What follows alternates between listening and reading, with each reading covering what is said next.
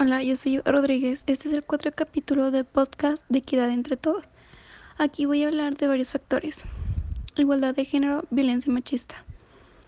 La violencia de género es el aspecto relacionado con igualdad de género que más afecta a la población en la mayoría de países.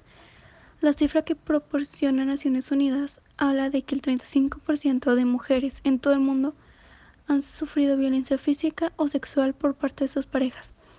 La violencia en el ámbito de las parejas es solo la punta de un iceberg que comienza a reflotar gracias a la visibilización de casos en todos los aspectos de la vida durante los últimos años, especialmente en ámbitos representativos como la cultura.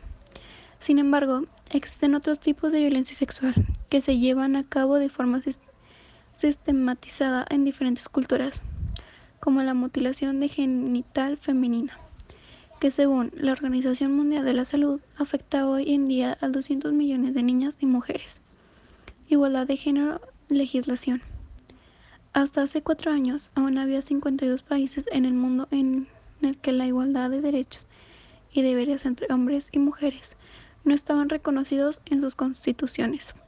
En España, además de tener el principio de igualdad reconocido en nuestra constitución, también contamos con la Ley 3-2007 para la igualdad efectiva de hombre y mujer que no hace más que añadir motivos para poder llegar a la igualdad de género en nuestro país. La igualdad de género, movilidad humana. En 2016 había en el mundo 244 millones de personas migrantes. Casi la mitad de ellas son mujeres. En Centroamérica y México, la cifra de mujeres migrantes lleva incluso hasta el 52% de mujeres migrantes.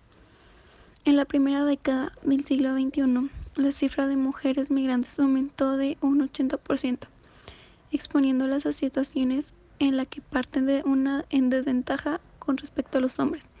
Las cifras y la especialidad vulneración de estas mujeres migrantes. La mayoría de las veces en situaciones de pobreza no se acompañan de medidas legislativas para protegerlas de manera especial.